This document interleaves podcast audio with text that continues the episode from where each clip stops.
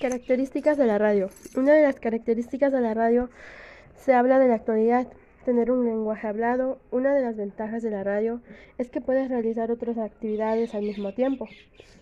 En la programación hay varios tipos de programas, como la música, también está entretenimiento y espectáculos, información periodística, publicidad y anuncios u otro tipo de programas.